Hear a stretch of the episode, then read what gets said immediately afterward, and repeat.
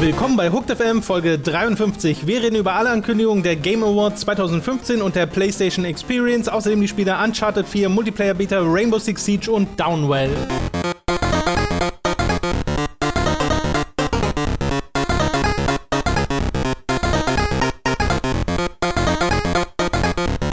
Wir beginnen diesen 53. Podcast von Hooked FM mit einer iTunes Ein Gedicht kann man es, glaube ich, schon nennen. Rezension. Es ist sehr, es ist sehr poetisch. Lyrik. Lyrik Mit einer Lyrik, kann man das sagen? von Patte Undercover. Oh. Das hat uns sehr gefallen, deswegen lesen wir es jetzt vor. Ich präsentiere Lyrik. Was Schillers Glocke für die Literatur ist Hooked FM für den Videospieljournalismus. Oh ja. Ein Fels in der Brandung für die vielen ziellos umherirrenden, ihrem Hobby niemals überdrüssig werdenden Freunde und Feinde im Gaming-Kosmos. Ein Podcast mit der Leichtigkeit und dem Esprit eines Loriot, der Fundiertheit und Recherchequalität eines Peter Schollatur und einer Relevanz, die seinesgleichen sucht. Ist dieser Podcast der neue Benchmark? Tretet ein in die Welt von Robin und Tom und manchmal auch Mats und erlebt postgigaschen Videospieljournalismus in einer nie dagewesenen Qualität. Und wenn die gleich reinhören, habe ich noch dieses 234-teilige Augenbrauen-Epilierset für sie. Während ich das gerade vorgelesen habe, ist Robin sein Teebeutel in den Tee gefallen und er hat sich die Finger verbrannt. Das war sehr schön, Tom. Ich habe nichts gehört, weil mir gerade der Finger abgefallen ist. Ich wollte gerade den Teebeutel abtropfen lassen. Ja, Tom, hat, Tom hat die Geschichte schon erklärt, ja. Ja. Äh, das war hervorragend. Ich möchte mich herzlichst für diese sehr wahren, also da wurden alle meine Vorbilder auch genannt. Der ist gerade mal drei Tage her. Ich habe heute zufällig mal wieder in die iTunes-Rezension geguckt, ähm, wo ich mich erstmal bedanken möchte, dass tatsächlich einige von euch sich die Zeit nehmen, uns auf iTunes Mhm. zu bewerten Das ist und tatsächlich hilfreich. sogar Kommentare also zu schreiben. denken wir, niemand weiß es so wirklich, aber vermutlich doch, ist äh, es hilfreich. es ist, es macht, äh, es steigert quasi die Relevanz deines Podcasts und der wird eher angezeigt. ja, So, also falls ihr noch nicht gem gemacht habt, äh, bitte alle mal fünf Sterne. Falls ihr den Podcast nicht gut findet, einfach nicht bewerten. genau. Ja. Einfach nur unter euren Freunden Warum lästern, aber, nicht? aber nicht auf iTunes. Wir sind bitte. beim 53. ankommen. Warum hört ihr den noch, wenn ihr den nicht gut findet? Bitte. Vielleicht sind ja neue Hörer dabei, die jetzt gerade feststellen, ah nee, hm, Wenn nee, ist nicht so meins. Er hat es ganze 30 Sekunden geschafft, sich nicht zu verbrennen während eines Podcasts. Ich glaube, da höre ich besser nicht rein. Ja. Okay, wir fangen mit dem eigentlichen Podcast an. Es gibt ziemlich viele News äh, diese Woche, weil ja zwei Sachen stattgefunden haben, nämlich einmal die Games Awards 2015. Hatte nicht Game Awards? Game Awards, die Game Awards, Mhm. The Game Awards, genau, ja, stimmt. Und die PlayStation Experience. Und bei beiden gab es diverse diskussionswürdige Newsmeldungen. Und wir beginnen mit einer der, finde ich, größten und unerwartetsten und eine, die mich auch sehr, sehr, sehr, sehr, sehr, sehr freut, nämlich Psychonauts 2 wurde angekündigt von Tim Schäfer als Crowdfunding-Projekt mit einem Ziel von 3,3 Millionen US-Dollar, nicht auf Kickstarter, sondern auf fig.co. Fick. Fick. Fick. Nicht so ein guter Name für deutsche Medien. Fick.ca auf Ficker. Nein, .co ist es. Das hätte dann noch gefehlt. Ja. Genau, aber äh, Tim Schäfer sagt schon und Double Fine sagen schon, das ist natürlich nicht die einzige Finanzierungsquelle, denn sie brauchen mindestens das Budget, das Psychonauts 1 hatte und das waren so zwischen 10 und 13 Mhm. Millionen US-Dollar. Äh, da sind die 3,3 natürlich nicht ganz dran. Sie sagen in dem, ähm, ich will jetzt immer Kickstarter sagen, in der Crowdfunding-Kampagne, dass sie, dass das quasi nur ein Teil Sie haben sogar so ein, so ein Bild gemalt, wo man genau sieht, wie viel. Genau, wie es wie es eingeteilt wird, das Genau. Budget. Und ein großer anderer Teil kommt von Double Fine selbst und ein noch großer Teil kommt noch von einem dritten Investor, der aber nicht gesagt wird. Oder waren es Investoren oder was ein Investor? Ich glaube, es war ein, ich glaube, Okay. es war Singular. Aber es ist sehr, sehr schön transparent. Es war nicht gewohnt. Äh, ja, da haben wir schon diverses anderes gesehen. Und ja, es soll halt ein, ein volles Psychonauts 2 Sequel werden. Etwas, von dem ich dachte, dass es nie passieren wird. Ich habe Psychonauts sehr, sehr, sehr, sehr gerne gespielt. Auch erst später. Es kam ja schon 2005 raus Mhm. für die Xbox. Und kam es für andere Konsolen? Hm, Ich glaube nicht nicht. Jedenfalls äh, wurde es dann noch für den PC released und ich Ja. habe es, ich glaube, 2009 oder 2008 auf dem PC gespielt. Mhm. Äh, und es ist wirklich ein geniales Jump'n'Run, wo die Spielmechaniken an und für sich so im besten Fall gut sind. Also ist es nicht ein Spiel, was man wie bei so vielen Double Fine-Spielen wegen den Mechaniken Mhm. zockt, sondern wegen den Szenarien, wegen dem Leveldesign, wegen den, äh, dem Writing, weil es einfach wirklich, wirklich cool geschrieben ist und sich diese ja, psychoanalytischen Ansätze nimmt und quasi, du tauchst ja in dem Spiel in die Gehirne von Leuten ein Mhm. und äh, deren ganzen Psychosen werden halt als Level dargestellt und das ist wirklich unvergleichlich. Äh, auch halt ein einzigartiges Szenario, was sich Psychonauts genommen, genommen hat. Aber es hat auch einen Cliffhanger. Ja, das wusste ich nicht. Also es ist ein, es erzählt eine Geschichte, die an und für sich so halb alleine stehen kann, Mhm. aber sie hat am Ende einen sehr eindeutigen und in Teil 2 geht's weiter. Äh, zeige, zeige? Wink. Zei Ein Wink. Ein Wink, ein Zaunfallwink. Ein Soundfall, genau. Zeigepfahlwink. Und deswegen war das halt, wäre das halt so ein großes Ding und ist es jetzt auch, dass äh, da ein zweiter Teil kommt. Ich freue mich sehr. Ich hoffe, dass das erfolgreich äh, finanziert wird. Ich weiß, dass sehr viele Spieler sich Sorgen machen wegen Double Ich Fine. glaube, Sorgen die richtige, das richtige ja, Wort ist. ja, Sorgen ist tatsächlich nicht das richtige Wort. Manche Leute hassen einfach Tim Schäfer und äh, Mhm. das drumherum. Äh, als Leute, die die Doku von Two Player Productions und damit die Entwicklungsgeschichte von Broken Age kennen, fällt es einem sehr, sehr schwer, Mhm. diesen Menschen und sein Studio zu hassen. Vor allem, weil das äh, aber Argument ja oft Greed ist. Ja. Dass er das jetzt macht, weil er greedy ist. Ähm, was halt absurd ist, jemandem, der ein fucking Point-and-Click-Adventure im Jahre 2003, 12 und fucking Psychonauts 2 im Jahre 2015 entwickelt, der ist alle, der ist also unverantwortlich ungreedy, würde ich das schon. nennen. Wenn er greedy wäre, hätte er, würde, würden sie ein Call of Duty Maps für Activision entwickeln. Das wäre vielleicht eine Möglichkeit, um schnell Geld zu machen, aber äh, nicht mit Psychonauts 2 über fünf verschiedene Investorkanäle, weil das anders nicht zusammenkommt. Ähm, ja, wie gesagt, wenn, falls ihr irgendwie äh, denkt, ja, aber Broken Age wurde doch verschoben und in zwei geteilt und hast du nicht gesehen, die Dokumentation, die es da gibt, klärt da alle Fragen und Sorgen auf, die, es, die man haben könnte, finde ich. Und erklärt das alles wunderbar. Äh, man darf auch nicht vergessen, die waren so ziemlich die ersten Kickstarter, äh, das erste Kickstarter-Projekt, das das alles in den Lauf gebracht hat. Also die, es gab keine Erfahrungswerte, an die die sich richten konnten. Ähm, und ich habe da, also es gibt und es gibt ja noch äh, Deep äh, Double Fine oder wie heißt das? Space Station DF9 oder sowas, dieses Spiel. Aber das war ja auch kein Crowdfunding-Projekt, das war ja Early Access und das war nochmal eine andere Geschichte. Ähm, also Crowdfunding hatten sie Massive Chalice, äh, Chal- Chalice und Broken Age und Massive Chalice hat also perfekter kann ein Crowdfunding-Projekt gar nicht abge, abgewickelt werden. Und Broken Age hatte halt äh, diese Zweiteilung, aber das hat dann, also du hast trotzdem all das bekommen, wofür du bezahlt hast, wenn nicht sogar ein bisschen mehr, weil es ja eigentlich so ein ganz kleines Mobile-Ding werden sollte. Ähm, Und, Mobile? naja, das war ja, es, es kam- dann ja auch für Mobile, aber es war tatsächlich ja so ein 400.000 Euro Ding, was auch Mhm. auf Mobile und PC halt so ausgerichtet ist. Also ich meine jetzt nicht, dass es nur für Mobile gemacht wurde, aber wenn man sich so die Weil du redest einfach von Dimensionen. Genau, Ja. dann wäre es eher so ein, ah, okay, es ist eher ein Mobile-Spiel als ein PC-Spiel. Ähm, Also wir wollen auch gar nicht sagen, dass äh, Double Fine und Tim Schäfer keine Fehler gemacht haben in der Vergangenheit, was Finanzierung anbelangt. Da wurden natürlich Fehler gemacht. Aber wenn man sich eben die Behind-the-Scenes-Informationen anschaut, dann weiß man, dass die das sehr wohl wissen und Ja. versuchen daraus so bestmöglich zu lernen. ich glaube, der einzige Unterschied ist halt, dass wir die Fehler mitbekommen bei diesem Entwickler. Äh, und bei, bei anderen Entwicklern bekommst du es halt nicht mit. Das ist, glaube ich, finde Ja, ich, das ist ja, das ist ja das, was du auch schon mal gesagt hast, was Crowdfunding zugrunde liegt, ne? Ja. Dass du halt da alles mitbekommst in der Entwicklung, Ja. wo normalerweise Features geplant und wieder fallen gelassen werden zuhauf, Mhm. aber davon wissen wir halt eigentlich nichts. Ja. Und äh, das ist hier halt anders. Äh, ich freue mich jedenfalls, äh, falls Psychonauts 2 ein Erfolg wird, weil dieses Spiel äh, eine, eine Fortsetzung verdient hat. Ja, die haben jetzt, glaube ich, Und sehr, sehr 1,7 oder 1,8 Millionen von den 3,3, also über 50 Prozent schon. Ja. Ähm, und äh, es ist irgendwie, wenn das so einfach so weitergeht wie bisher, was es ja nicht tut, weil es am Anfang immer mehr ist, aber auch wenn sie irgendwie. Also es ist, ich habe ein paar Produktionen angeguckt und es ist wohl sehr, sehr wahrscheinlich, dass das bei über Feek.com äh, Co. Äh, klappt mit den 3,3 Feek. Millionen. Fie- Feek? Feek? Fiege. Fiege. Fick, äh. Das äh? klingt noch schlimmer. Fieg. Äh. Jetzt werden wir getaggt als ab 18.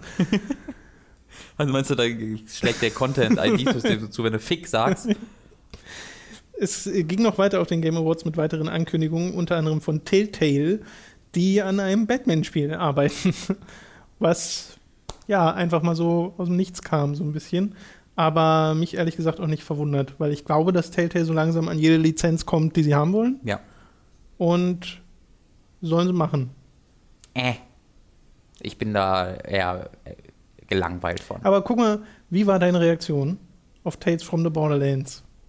Was hast du da gedacht damals? Gar nichts, genau wie jetzt tatsächlich auch, Ja. ja. Aber ähm, Borderlands hat halt nicht die diese Dauerbefeuerung, die kommt halt noch dazu bei Batman. Das ist ja mein, mein Main-Argument, warum ich nicht nochmal ein Batman-Ding jetzt eigentlich brauche, weil ich seit sechs Jahren jedes Jahr 13 Batman-Projekte in den Kopf geworfen bekomme. Und die sind alle nicht so unterschiedlich. Batman ist oft ein bisschen traurig und böse, aber irgendwie doch gut äh, und, und gritty. Und ich habe eine Ahnung, dass vielleicht auch bei Telltale Games der ein bisschen gritty wird, aber irgendwie doch gut ist. Ähm, und die Arkham-Spiele, die das auch hatten und die Filme. Ah, und jetzt kommt Batman vs. Superman und Suicide Squad, wo auch Batman der ein Charakter ist. Äh, und dann noch das Spiel. Also, ich habe Also bei dir ist eher nicht. so, eher so Ermüdung. Ja, genau, es war ja allgemeine Batman-Ermüdung. genau. Es ist Ja. jetzt nicht so, dass ich sage, ach, Telltale, warum kann ihr Batman? Also ich verstehe Okay. das schon, das kommt. Es, es gibt Sinn, diese Kollaboration. Aber ähm, wie schon bei Minecraft möchte, würde ich erneut sagen, macht doch mal was Eigenes.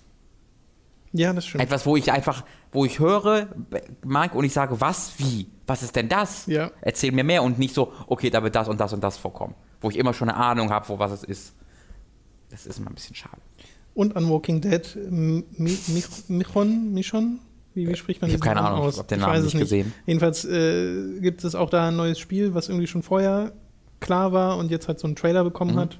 Und es sieht aus wie Walking Dead. Ja, es ist, es, drei Episoden wird es haben. ja, ja, ne? ist genau, wird so ein Mini- Mini-Ding. Eine Mini-Season. Wie Mini Telltale niemals einzelne Sachen ankündigen kann. Ich glaube, sie können Stimmt. es einfach nicht. Es Ja. müssen immer mehrere Sachen sein. Wir arbeiten daran und daran. Und Ich daran find- übrigens auch. Ich finde, Batman hätte man ruhig noch ein bisschen warten können. Der- Der Trailer war jetzt nicht so. Um was zu zeigen, außer Ja. das Logo. genau. ja. Aber auch das macht Telltale irgendwie nicht so wirklich. Das ist ja auch so ein bisschen, ne, die haben ja noch nicht mal, also das ist so ein bisschen. Aber das sind halt so kurze Exem- Entwicklungszyklen, ne, bei denen. ja, klar. Aber das ist für mich so exemplarisch, dass sie bei dem für Batman-Ankündigung nur ein Batman-Logo und a Telltale-Series zeigen und jeder weiß direkt, okay, ich weiß, das, das, Ja, das ja. Spiel ist es.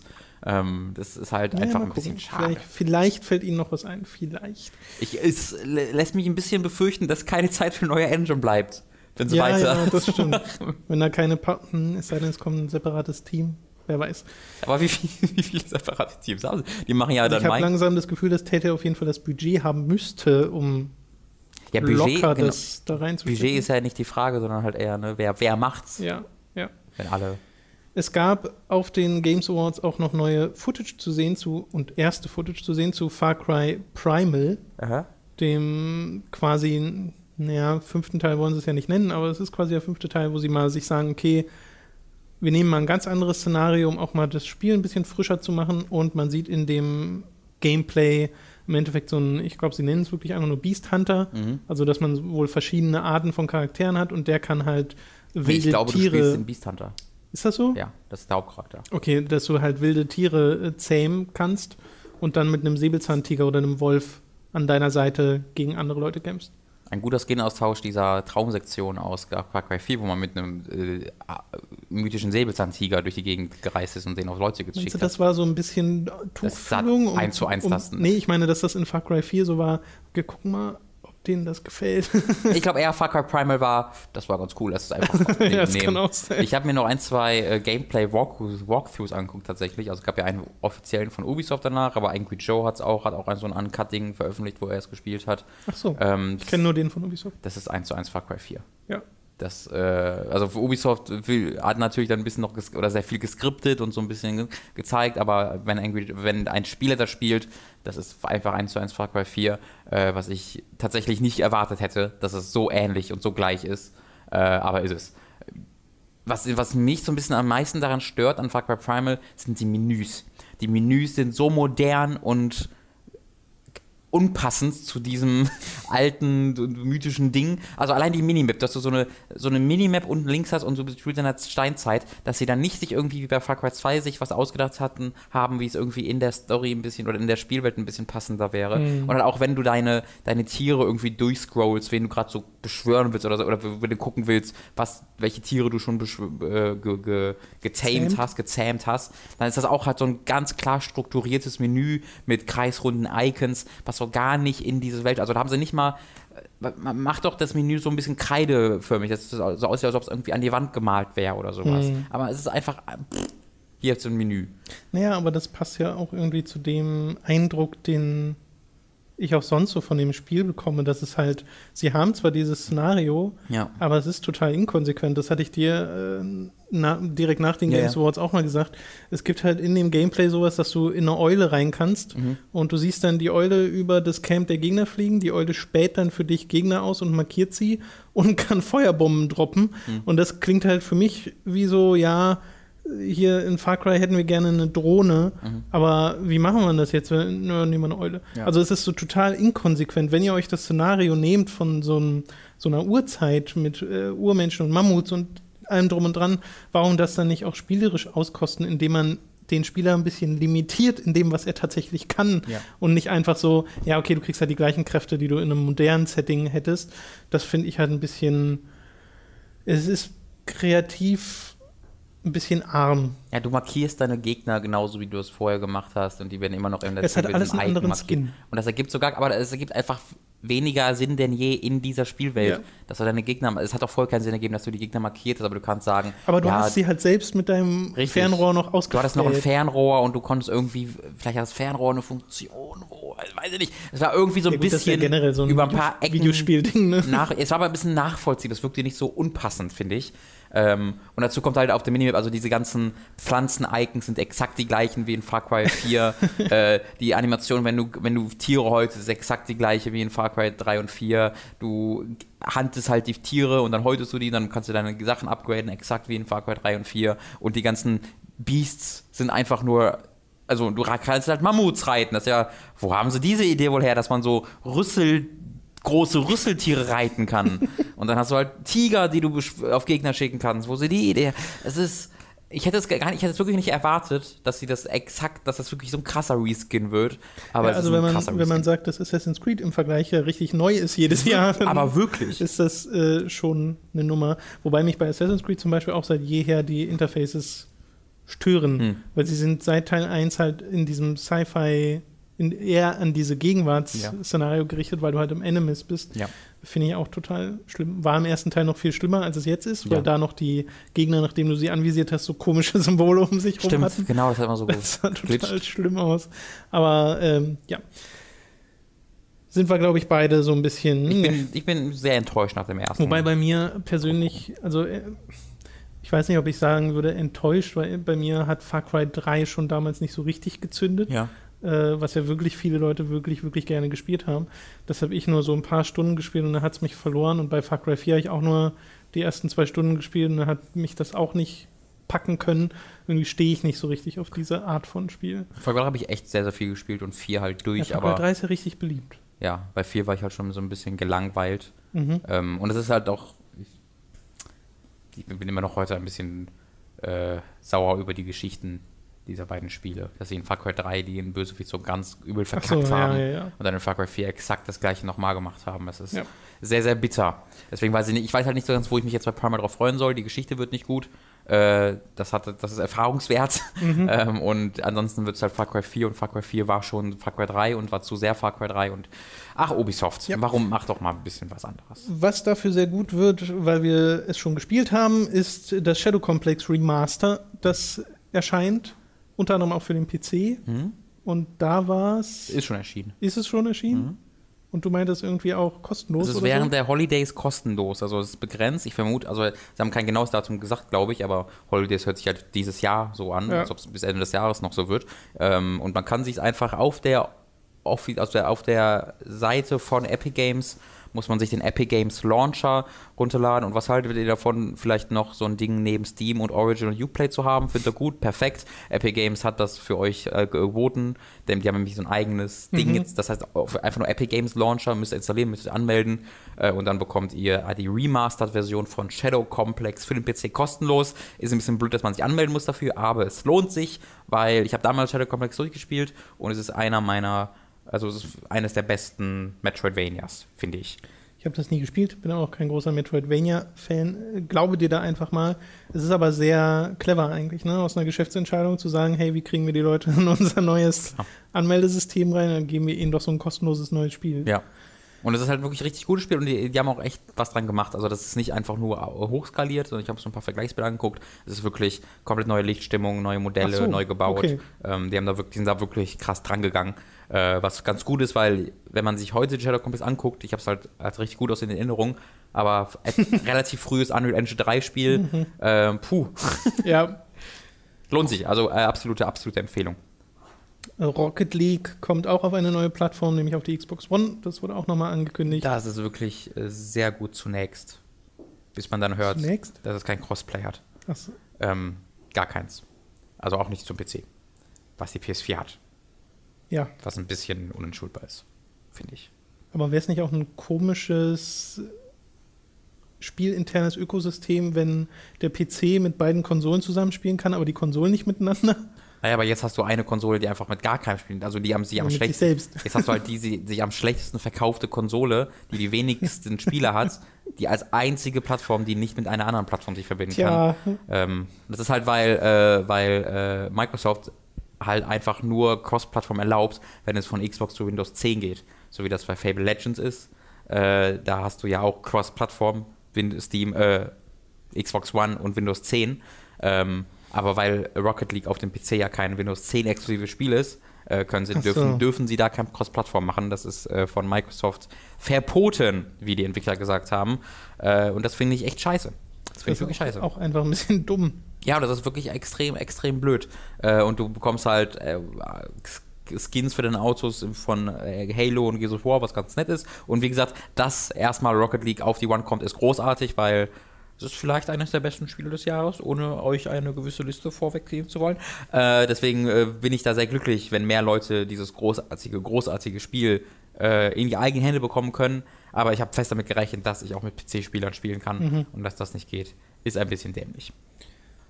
Die, das war es im Endeffekt mit den, mit den für uns relevanten News aus den Games Awards. Es gab dann natürlich noch äh, Game Awards, Ich sorry. würde ganz gerne mit dem Konami-Ding. Genau, ich wollte gerade sagen, es gab dann natürlich noch die Awards selbst und äh, da war ein kleines High-Slash-Lowlight, dass nämlich ähm, Kojima einen Award für Metal Gear Solid 5 entgegennehmen sollte, Bestes Action-Adventure war es. aber nicht durfte, weil Konami im Endeffekt mit rechtlichen Sch- Schritten oder so auf diesen Arbeitsvertrag pochte, Ja. weil er halt noch im Arbeitsvertrag ist mit äh, Konami. Und äh, das ging nicht, durfte er nicht, bla bla bla bla bla, hat Geoff Keighley live quasi den Leuten gesagt, ja, hier pass mal auf, eigentlich sollte Kojima kommen, aber geht nicht, weil Konami. Mhm. Konami ist Konami. Konamis Anwälte haben ihm verboten, dieses Ja. Ding zu attenden. Das ist ein bisschen albern. Und währenddessen hinten große Boos. Äh, Wollen wir an der Stelle nochmal erwähnen, dass wir- auch bei uns beiden jetzt PT nicht mehr funktioniert. Ja! Boah, warum? Oh, ich hab's schon wieder vergessen, ey. Ja, auf unseren Konsolen funktioniert mittlerweile PT ebenfalls nicht mehr. Aus Gründen, die. Äh, ja, für Konami, das ist der Grund. Das ist Ähm. wirklich, diese Firma gibt sich gerade so viel Mühe, nicht gemocht zu werden. Ja. Es ist faszinierend. Man könnte meinen, da läuft irgendwie eine Wette an der Firmenspitze, Ja, vor wie allem man so möglichst weil schnell in Irrelevanz Sie erzählen ja auch, dass sie noch Metal Gear Solid weitermachen wollen und da kommen neue ja, Spiele ja, raus. das ist ein bisschen angsteinflößend. Aber wie soll das, also, das dann, warum versaut ihr dann eure, eure Beziehung zu den Fans mit jedem Mal mehr? Ich denke immer, ja, das ist denen einfach egal. Aber offensichtlich kann es dir noch nicht egal sein, wenn die noch ein Spiel in der Reihe machen wollen. Ich glaube, es ist ihnen insofern doch egal, weil sie halt nicht glauben, dass das irgendeinen Einfluss haben wird. Ich glaube dann, also, sie sind mittlerweile so weit gegangen, ich glaube, die werden sich dann überraschen, äh, äh, ein bisschen äh, überraschen lassen müssen von der Reaktion. Äh, genau, also das war, ist, da hat, ich habe sowieso schon äh, sehr großen Respekt vor Jeff Keighley, von dem, was der halt alles so macht und dass der letztes Jahr die Game Awards einfach äh, aus eigener Tasche quasi äh, gestartet hat, einfach weil das ein äh, Traumprojekt von ihm war.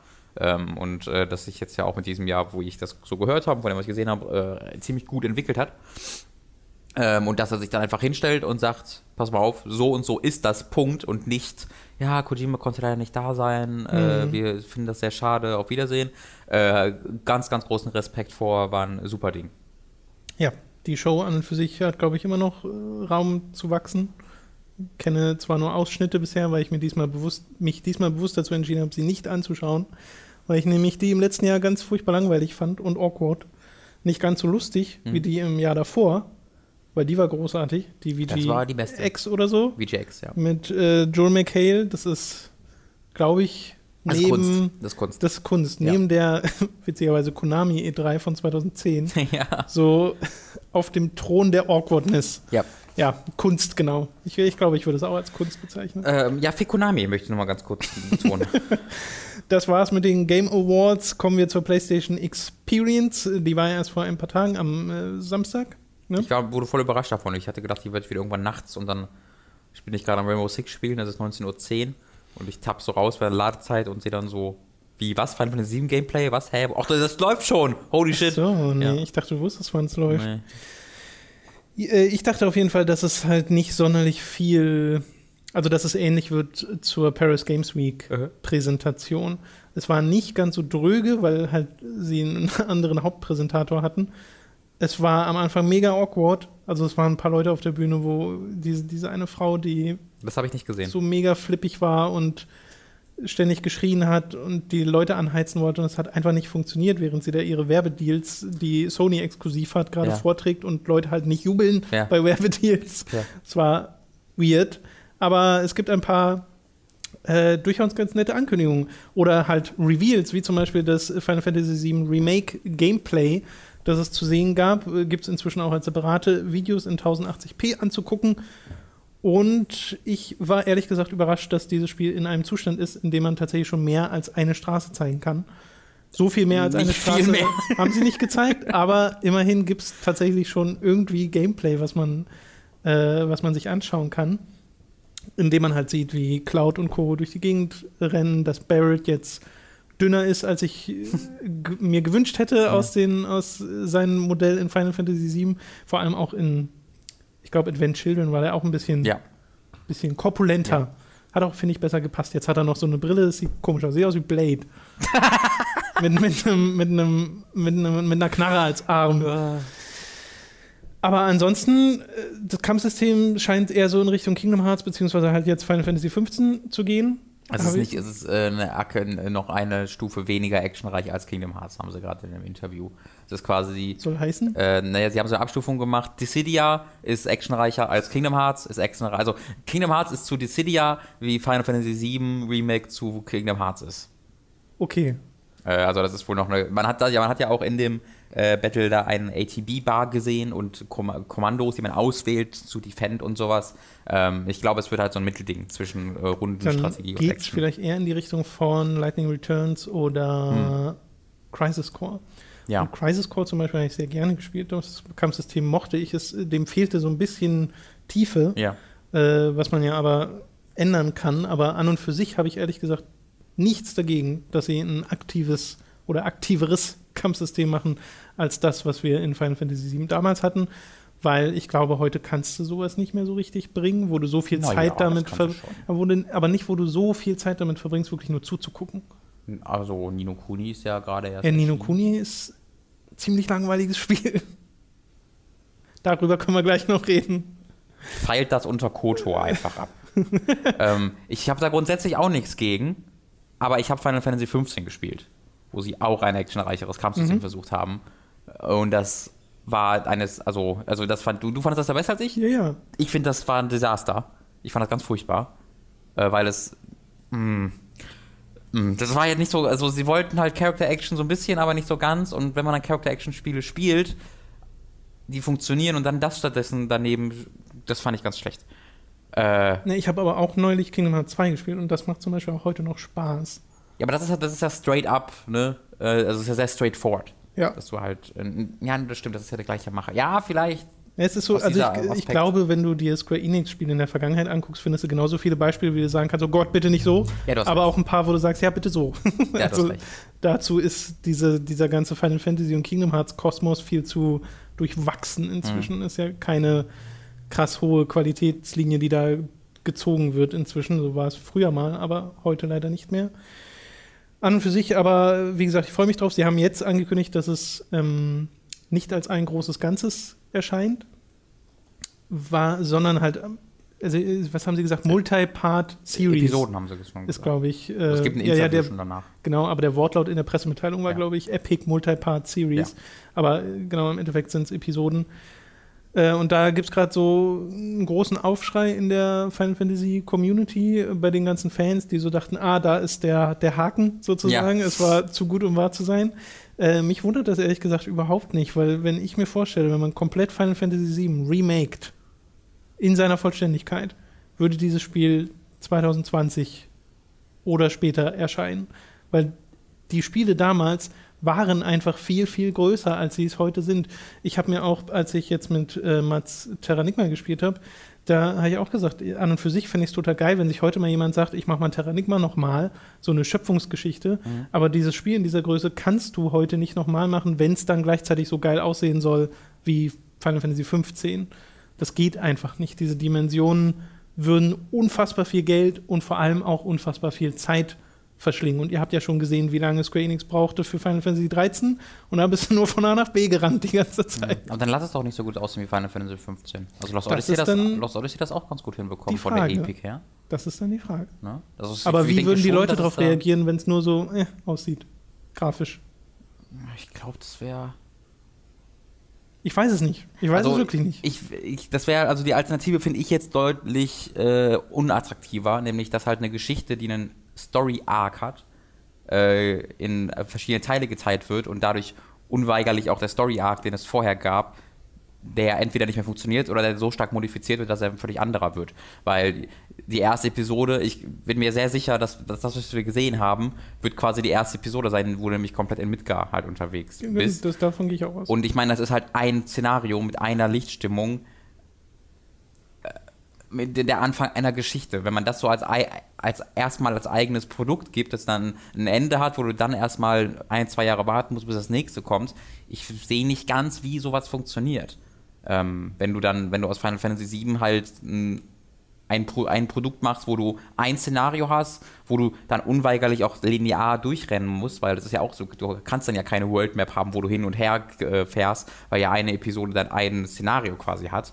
Ähm, ich finde, das nimmt sehr, sehr viel weg von dem, was ein JRPG dieses Ausmaß eigentlich ausmacht. Mhm. Ähm, ich habe jetzt keine große, also ich habe ja von Final Fantasy VII den Anfang gespielt halt, bis man so bei einem, in einem Cross-Dressing-Part war.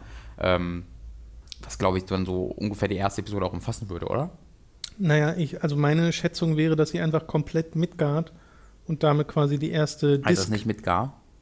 Nee, damit die erste. Midgard ist doch das Nordische.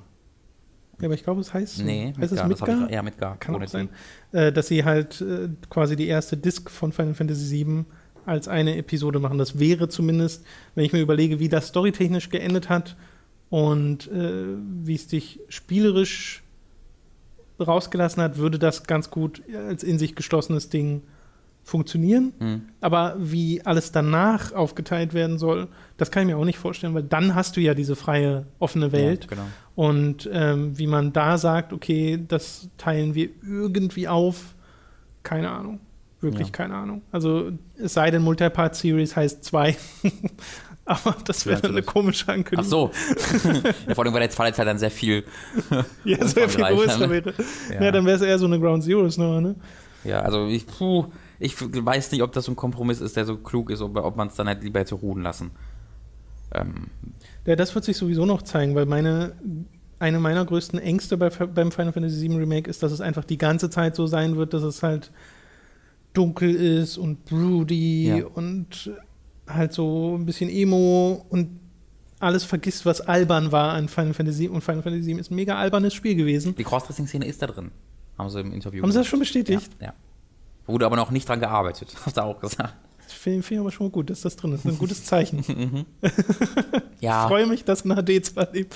Was ich aber noch sagen wollte, in dem Trailer äh, des Kampf, äh, die Kampfszenen, die man gesehen hat, haben übelst geruckelt. ja. Also ich dachte beim Stream schauen, das liegt halt am Stream, aber nee, das liegt tatsächlich an dem Gameplay, weil das wahrscheinlich einfach noch nicht so weit ist. ja. Es lief so mit 15 Frames die Sekunde, hatte ich das Gefühl. Ich bin mir sicher, dass die zwei Arenen gebaut haben, da ein paar Ja, ja, und also die haben noch nicht viel gemacht. Da muss ja auch nichts, also um, um halt diese Sektion zu zeigen, die Sache muss ja auch nichts Funktionierendes bauen. Du, die, du musst Nee. ja keine KI haben, die reagiert. Also, Ne, musst sie, haben, nur. sie haben auch halt so ein paar Fanszenen eingeholt. Es gab die Szene, wo Cloud von den Soldaten umzingelt wird und dann auf den Zug springt. Die aber verändert es war, ne? gab, Ja, ja, klar. Alle, naja, halt alles. Nee, nee, aber in dem Sinne verändert das halt, da gab es so ein komisches, so, so Static. äh, Problem und dann hat Cloud sich auch den Kopf gefasst und ist so weggerannt und einer der Soldaten hat den so erkennend hinterher gegriffen. Okay. Also das war wirklich von der Story her Mhm. anders als in äh, Final Fantasy Ja, 7 und das haben sie auch in der, im Interview gesagt, dass sie in der Story Neues einbauen werden. Ich wollte gerade sagen, man kann das, was man da rein interpretieren kann, macht schon total Sinn mit dem, was man weiß über die Story von Final Fantasy VII. Ja. Also ich kann mir vorstellen, was sie da genau vorhaben. Aber man hat halt auch diesen Skorpion gesehen, den ersten Boss Mhm. aus Final Fantasy VII. Ist halt auch so ein Fan-Ding, weil dieser Anfang von Final Fantasy VII ist halt das, was fast jeder kennt. Ja, das ist was ich kenne auch. Genau, und äh, es gibt ja noch so viel mehr. Also Ja. ja, mal gucken. Ja, es, ist, es ist- wirkt ein bisschen halt so zusammengestückelt für mich. So. Wie, wie können wir das machen? Wir können es so machen, dann können wir vielleicht da was machen, dass es klappt irgendwie. Also es, weißt du, da ist nicht eine, da ist keine künstlerische Vision, die äh, der Grund, warum etwas existiert, sondern der Wille jemand, also äh, äh, der Wille, den Willen der Fans zu äh, nachzukommen. Und danach wurde dann diese, das Spiel gebaut, weißt du, oder Mhm. okay, wir, die wollen das, wir, dann, deswegen machen wir das. Wie können wir da irgendwie, wie können wir das irgendwie hinbekommen?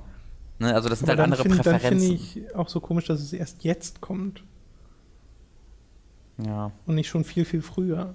Ja, Weil sie kannten die Reaktion, seitdem sie diese Tech-Demo klar, 2006 gezeigt haben. ja. Äh, ja, ich, ich weiß es aber auch nicht. Ich weiß auch noch nicht, was ich da ultimativ von halten soll. Dazu fehlen uns noch zu viele Infos. Mhm. Vorhin haben wir schon über Psychonauts geredet. Auch auf der PlayStation Experience wurde Psychonauts gezeigt, nämlich In the Rhombus of Ruin, ein VR-Ableger für dieses Spiel. Es kommt also Psychonauts 2 und ein VR-Psychonauts. Dinge, die 2015 passiert sind. Kam mal mit dem das großartigen Teaser, wo ja, der, ja, wo, Raz so dasteht wie. wie, wie Parmalaki in dem. Times-Cover, was ich gar nicht bemerkt habe, das erste Mal, wo ich den Vergleich gesehen habe, bin ich fast vom Stuhl gefallen, weil es so smart ist. Äh, überhaupt war VR ein recht großes Ding auf dieser Konferenz. Es wurde Raz gezeigt für VR.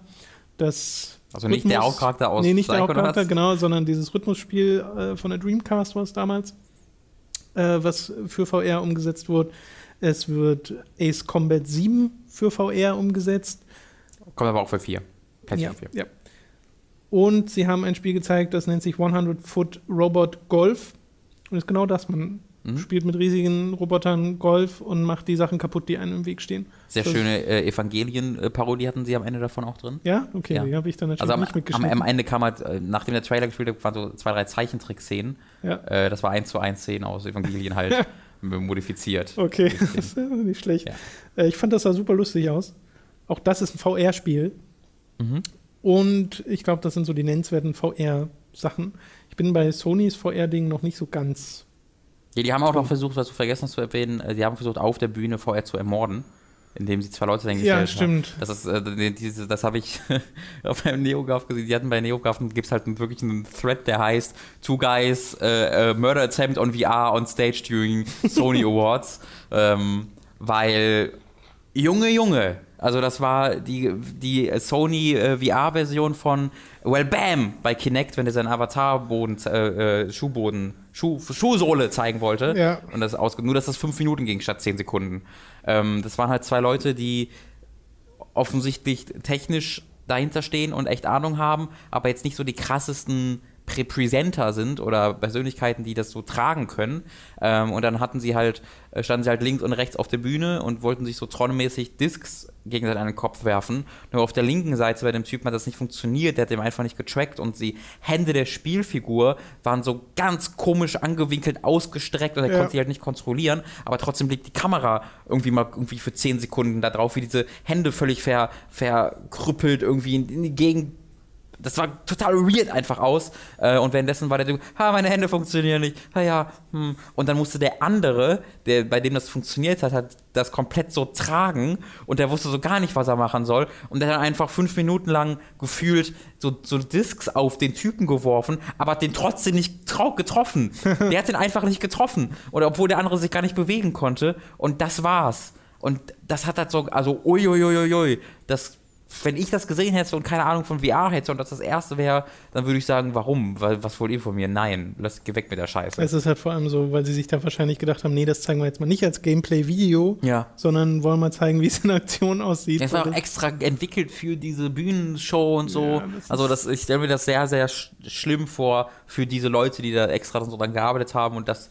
weil das ist ja genau dieses Ding VR kannst du nicht auf der Bühne vorstellen und wurde ja immer mhm. gesagt, jetzt haben sie es erste Mal versucht und es ging so krass in die Hose, wie es nur in die Hose hätte gehen können. Äh, ja. Sie haben es halt da gerettet dadurch, dass, dass der Anfang dieser VR-Sektion war und sie danach noch sehr viel zu zeigen hatten. Mhm. Und vor allen Dingen Res war halt, fand ich halt richtig, richtig toll.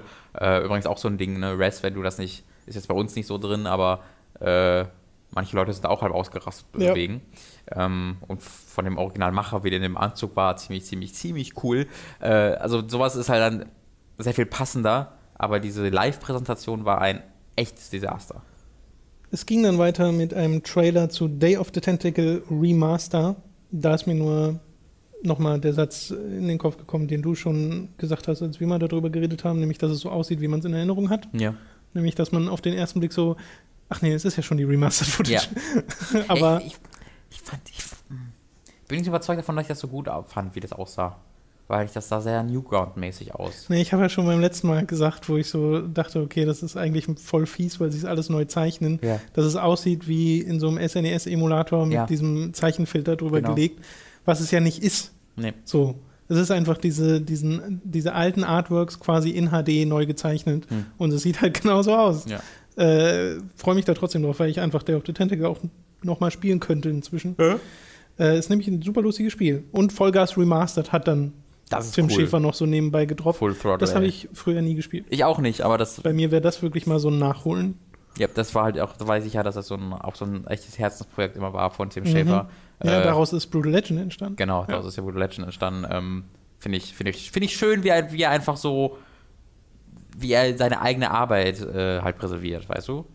Ja, wirklich. Das, das, ist, das ist ganz schön, weil es ist nicht unbedingt einfach, teilweise die Spiele zu spielen. Ganz davon abgesehen, dass viele einfach gar nicht darauf kommen, die zu spielen, weil die nur eine Konsole besitzen oder so. Ja, oder und bei Grim Fandango war es ja auch so, das Spiel war nicht so krass ja. populär ja. und äh, lief nicht auf modernen Systemen, ohne mhm. nicht rum, ewig rumzufummeln. Äh, aber ja, Vollgas äh, bin ich dann auch sehr gespannt drauf. Hängt bei uns übrigens im Büro eine Packung mhm. von. Kommt dann für PS4, Vita und PC. Ja. Was, glaube ich, so immer die drei Plattformen sind für Bisher seine, für seine so genau. Remastered-Spiele, ja. Yakuza 5 Woo! war eine Ankündigung auf, dem, auf dieser Konferenz und es erscheint morgen. Hat Sony mir zugehört? ja, wir haben äh, den Feedback-Podcast, werden die meisten von euch erst Ach, jetzt den kommenden Samstag hören. Da reden wir unter anderem über Yakuza, angeregt von einem Kommentar von Speckobst, der ein totaler Fan ist von der Yakuza-Reihe und ähm, der sich da jetzt auch total gefreut hat, nicht nur weil Yakuza 5 äh, morgen mhm. kommt. Ich finde das halt so lustig. Es erscheint in drei Tagen.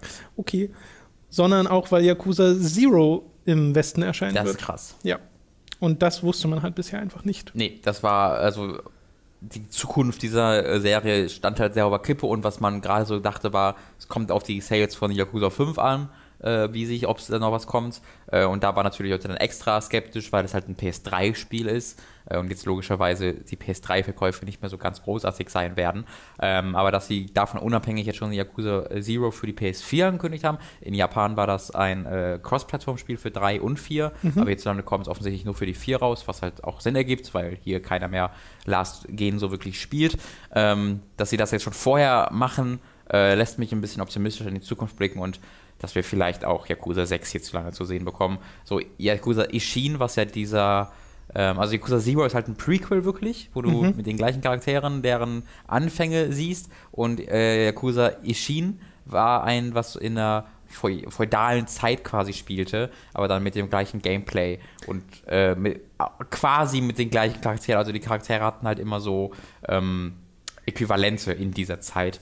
Äh, das ist halt eine ganz nette Idee. Die würden, werden wir hier niemals zu Gesicht bekommen, weil da Das- einfach noch dieses Szenario dazu kommt. Genau, das ist bei diesen Spielen irgendwie immer so. Bei Phoenix Wright gibt es doch auch eins, wo es in so einem feudalen Japan spielt. Das was das Gibt's Neueste, bei uns auch nicht. was jetzt gerade erschienen ist?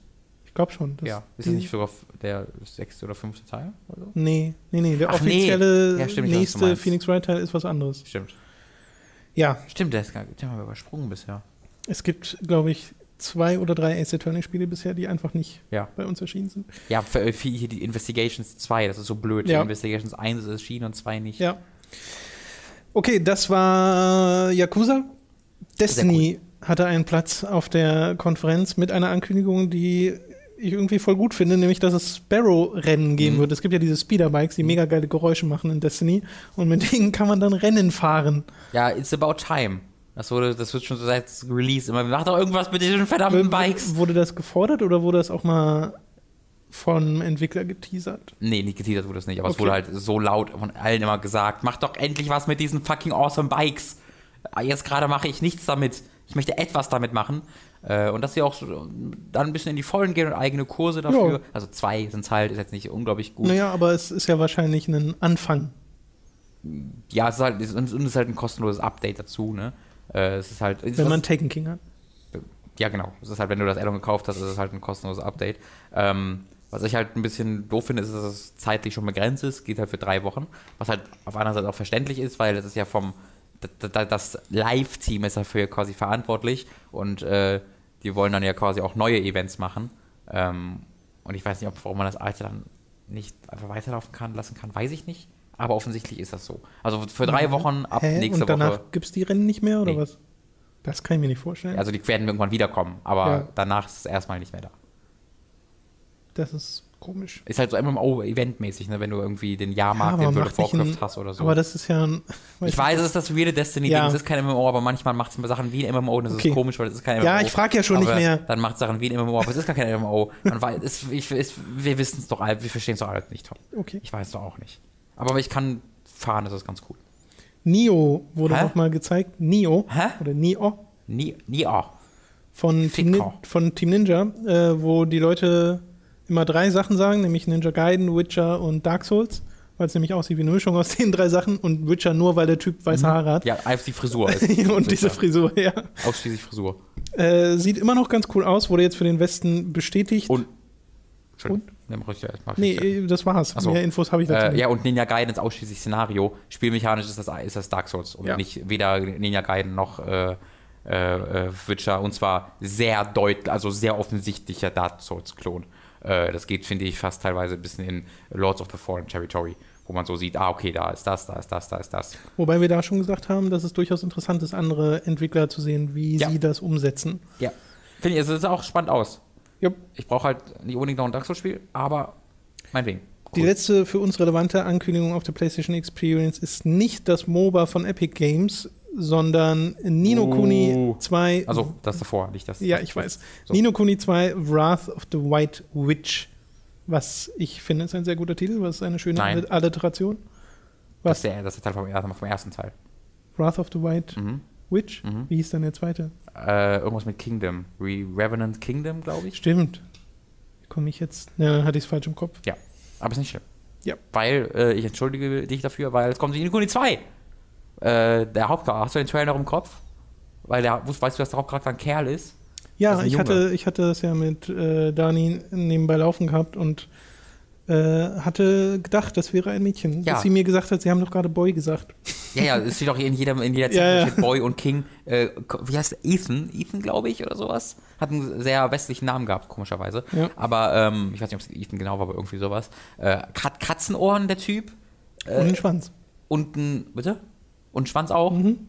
Also Ein Katzenschwanz. ein Katzenschwanz. Äh, und halt auch eine, ein, offensichtlich von einer, von einer Frau vertont, was ja nicht unnormal ist bei Mhm. Kindern, aber auch eine sehr weibliche Stimme.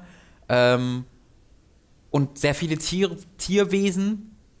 Äh, so, mh, ich, es ist, ich weiß, ich bin da. Ich würde gerne. Also. Ich finde das schön, dass das so eine richtige Überraschung geworden ist. Also Nino Kuni 2 hat jetzt, glaube ich, keiner gedacht, das ist irgendwas, was jetzt demnächst mal angekündigt wird. Mir wurde äh, mir wurden Gerüchte von Anfang des Jahres verlinkt, wo das wohl schon mal Okay. so halb geleakt wurde von Aber das ist lang genug her, als dass das jetzt trotzdem. Genau, das habe ich auch gar nicht mitbekommen. Also Genau. für mich war es komplett aus dem Nichts. Nee, ich finde das gut. Ich finde, äh, Nino Kuni war ein sehr sympathisches Spiel, hat einen tollen, tollen, tollen Artstyle und generell ein audiovisuelles Feel war super bei dem Ding. Hat diesen Ghibli-Charme, dadurch ist es halt so sympathisch. Ghibli. Ghibli, Verzeihung, aber ich mochte das Spiel an und für sich halt einfach nicht. Ich fand, das Hm. wurde nach zehn Stunden mega dröge und langweilig, weil dieses Kampfsystem einfach sich so schnell angefangen hat zu wiederholen und dann hattest du sehr, sehr viele Kämpfe in dem Spiel und es ist einfach recht wenig passiert insgesamt. Du hast es ja auch weiter gespielt als ich. Äh, deswegen Ja. habe ich das vielleicht auch nicht so empfunden, weil ich einfach nicht so wahnsinnig viel gespielt habe. Aus Also ich, ich habe dieses Spiel wirklich aufgehört, weil ich gemerkt habe, dass es mich langweilt. Hm. So, deswegen ist es aber nicht so, dass ich mich jetzt nicht freue auf einen zweiten Teil. Ich hoffe nur, dass sie sich die Gameplay-Kritik, die es ja durchaus damals gab, Mhm. obwohl das Spiel gut ankam, ähm, dass sie sich die zu Herzen nehmen und äh, da ein bisschen was dran machen und nicht einfach nur, okay, wir nehmen jetzt die gleichen Systeme und machen das nochmal. Ja. Übrigens bei Nino Kuni war es auch wie bei äh, mehreren Spielen hat Sony ein bisschen eine komische Benennung ihrer Exklusivverträge benutzt. Also ich glaube bei Nino Kuni war es auch Console Debut im Gegensatz zu Exclusive. Äh, das heißt, ich könnte mir vorstellen, dass es vielleicht was für Nintendo NX sein könnte, weil Xbox One halte ich für sehr unwahrscheinlich, dass Nino für Xbox One erscheint. Ähm, und war, warum sollte sonst Console Debut, Debut stehen? Bleibt ja eigentlich nur noch NX übrig. Ja, stimmt. Wäre so, war so mein Gedanke dahinter. Aber vielleicht ist es ja inzwischen auch so, dass sie durchaus auch für die One Also, aber boah, wer- wer soll, also, Keine Ahnung. Aber bei Nintendo kann ich Ja. mir, bei Nintendo kann ich mir auch gut vorstellen, weil ja Level 5 und Nintendo eine lange Vergangenheit haben. Hm. Ja. Und den ganzen Layton-Spiele sind doch auch Level, Level 5, oder? eh, keine Ich Ahnung, glaube schon. könnte sein. Äh, ich, also, ich finde, ich würde Und es gab ja ein Nino Kuni DS-Spiel, Okay. nur nicht bei uns. Ach, ja, stimmt. Ja. Ist sicher, ist das nicht hier erschienen? nee, ist nicht hier erschienen. Okay. Sicher? Ja, Okay.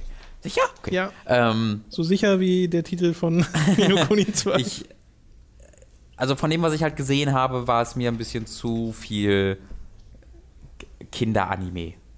Äh, ich weiß, dass das total urteilend ist und das muss ja nichts Schlechtes sein, aber ein bisschen zu viele äh, Tierwesen, die gesprochen haben, ein bisschen zu viele Kinder, die aussehen wie Katzen.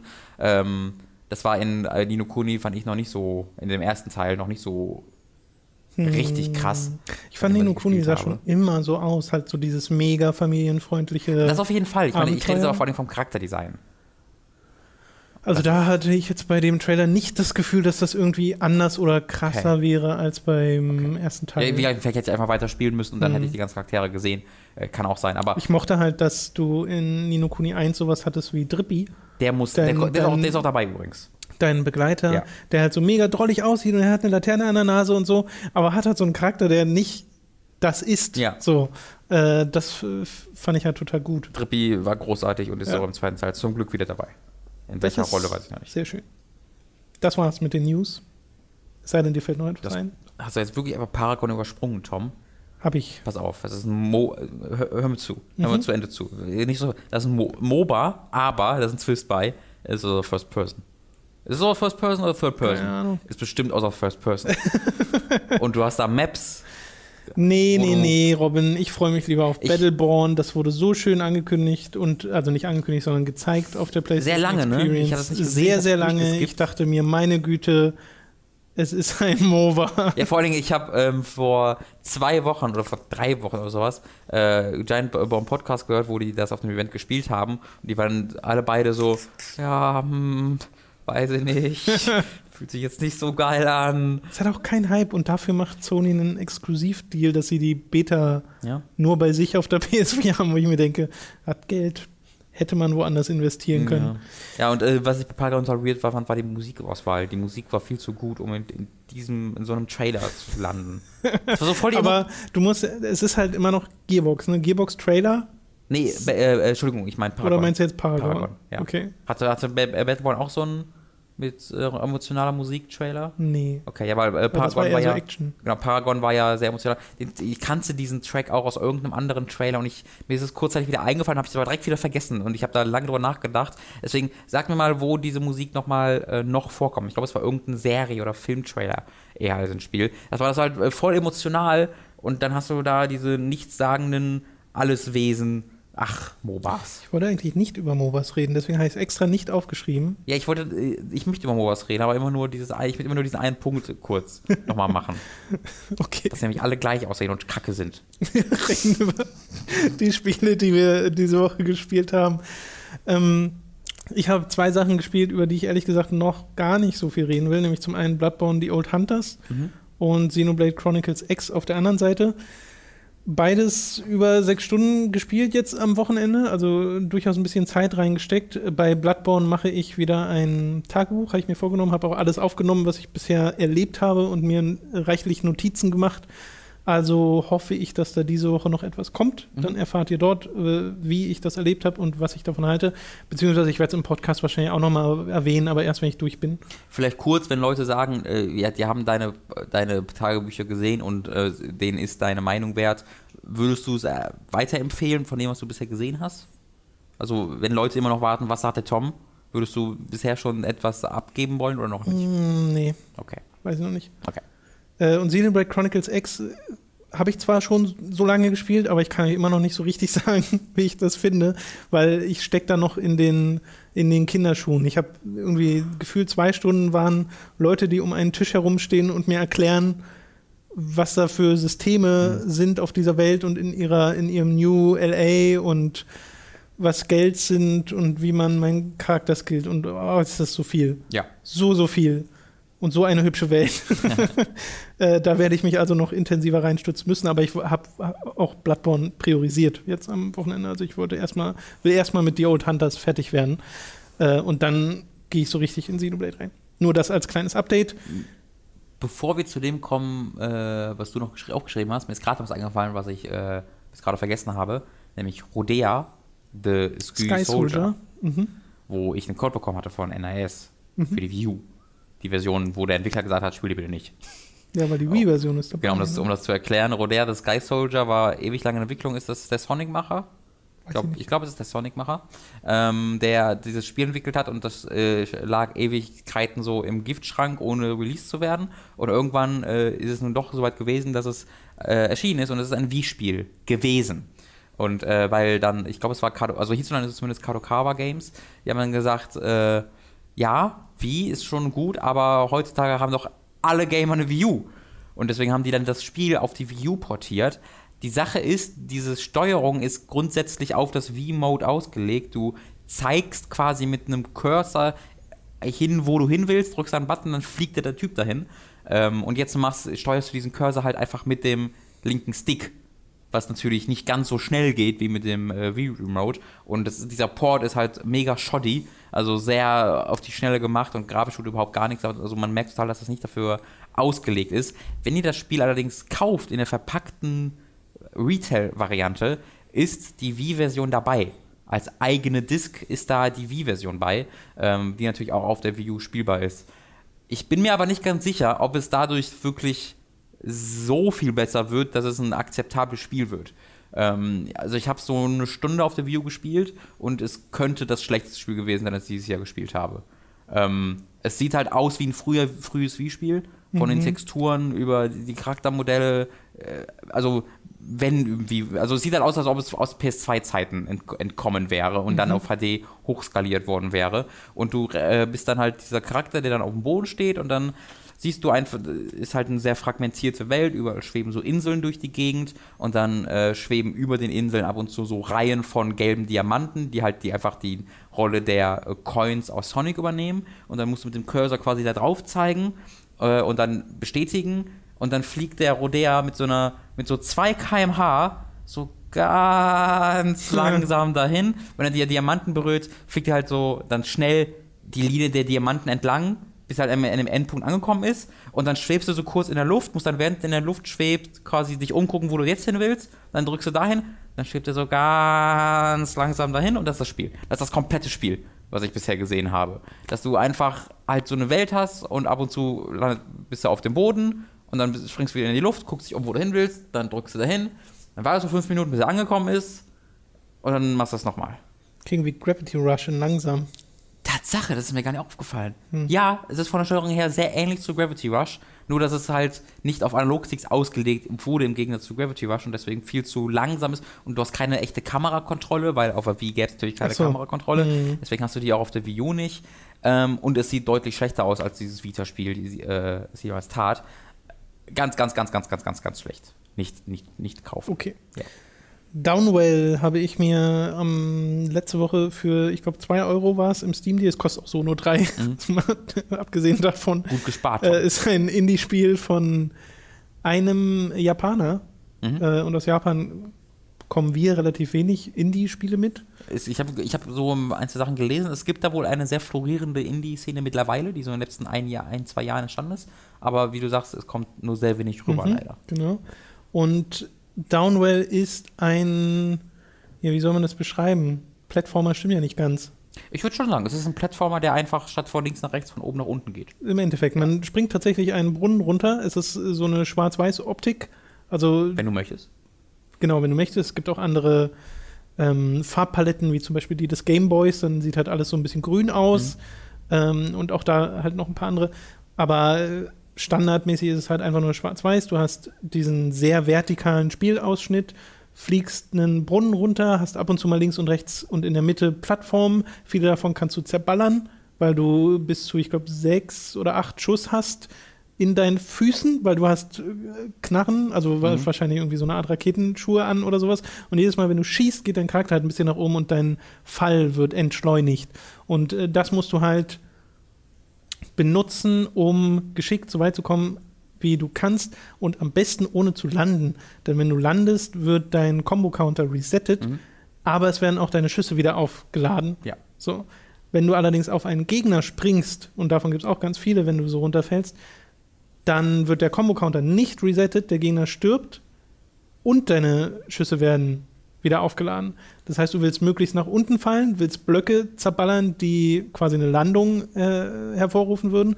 Du willst auf Gegner springen, musst aber darauf achten, dass du nicht auf die Gegner springst, die so komplett rot ausgemalt sind. Auf, bei denen nimmst du dann Schaden und du hast nur so viel Leben am Anfang. Und wenn die weg sind, musst du halt von vorne ja. anfangen. Und wenn du dann fertig bist mit der ersten Stage, kannst du dir eine von drei Perks aussuchen, wie zum Beispiel, dass so ein kleiner Ballon an deinem Kärtchen hängt, der dich halt ein bisschen langsamer fallen lässt und dir dementsprechend mehr Kontrolle gibt. Ähm, und das ist von der ersten Minute an total spaßig, weil die Spielmechanik auf dem Punkt ist. Also ja. die Kontrolle des Charakters ist auf dem Punkt. Du hast wirklich immer das Gefühl, du bist hier in voller Kontrolle.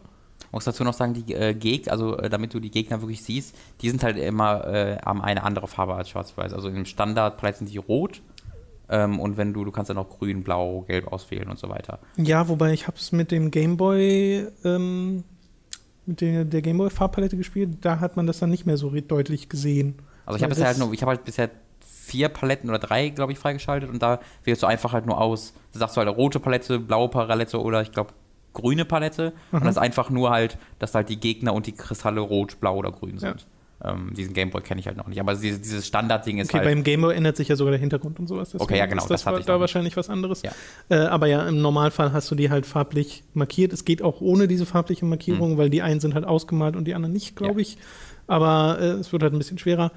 Aber und, ich finde ganz du spielst es anders als ich tatsächlich. Wieso? Weil ich habe es gar nicht mit diesem äh, Combo-Ding, äh, Combo-Meter im Kopf gespielt, sondern ich wollte einfach möglichst weit kommen. Ja. Ähm, weil du ja mit, wie du sagst, mit jeder abgeschlossenen Runde, also es gibt dieses, du, das ist nicht so ein Endless Runner, sondern es sind wirklich abgeschlossene Level und äh, in jedem Level gibt es andere Gegner, man fokussiert auf, auf, andere Gegner, es wird immer schwieriger und äh, dann gibt es auch noch Shops in den Leveln und wie du sagst, nach jedem Level gibt es halt diesen, ja. diesen, einen dieser drei Perks, die echt einen großen, großen Unterschied machen, ja. äh, weil das wirklich, äh, ja, spielverändernde Dinge sind.